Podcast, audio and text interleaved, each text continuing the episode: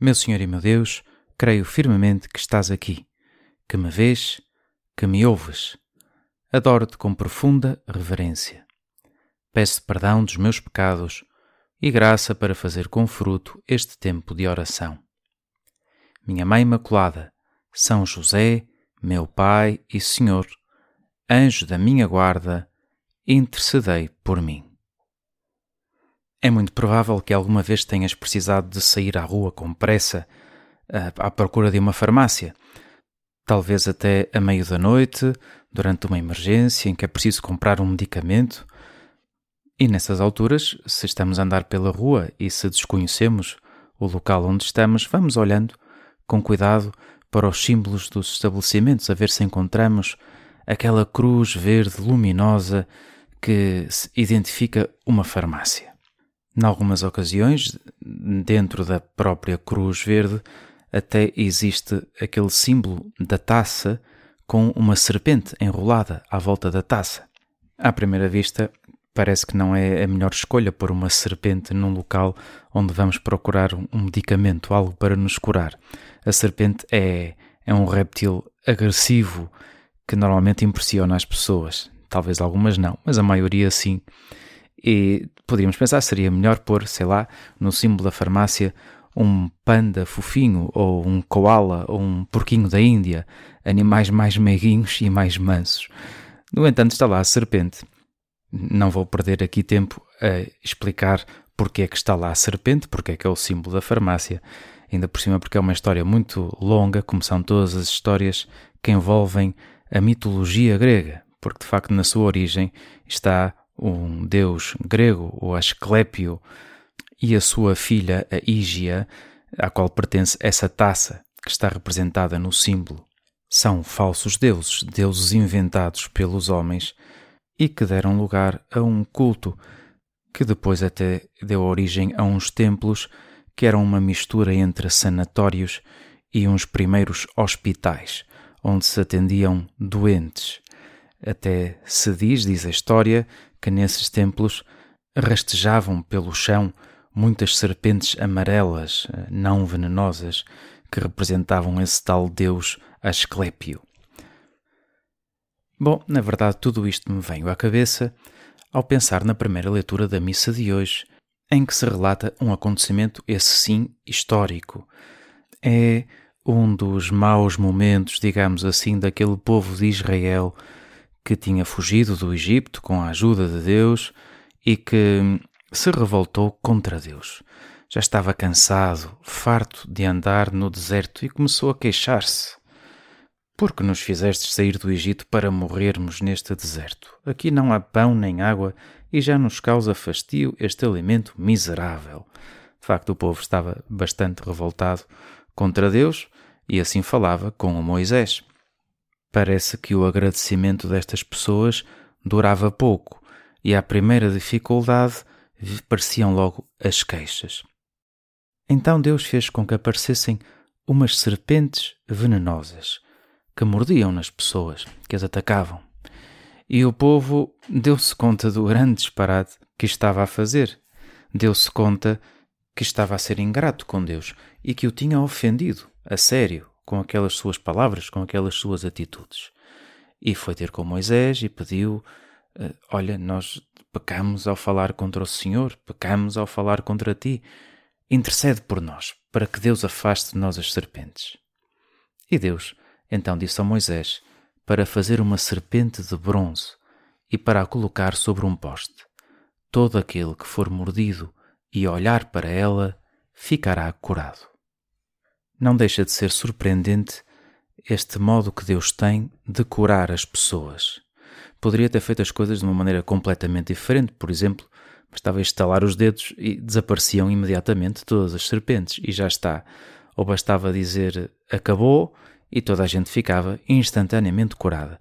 Mas Deus quis que se fizesse uma serpente de bronze e que as pessoas tivessem de olhar para ela, olhar para essa serpente. E ao olhar para essa serpente, dar-se-iam conta de que Deus não as tinha castigado arbitrariamente.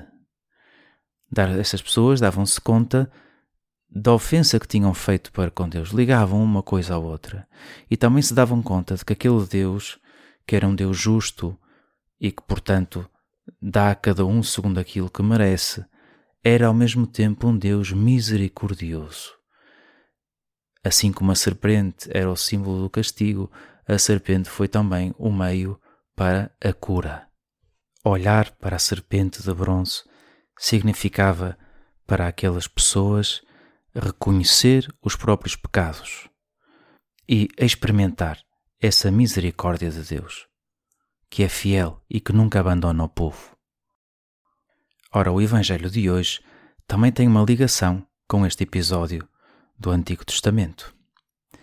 É um diálogo de Jesus com os fariseus, em que Jesus lhes diz: Se não acreditardes que eu sou, morrereis nos vossos pecados.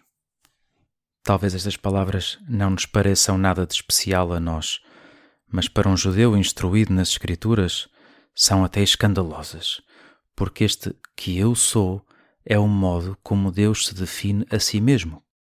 Eu sou o que sou, tinha dito Deus a Moisés.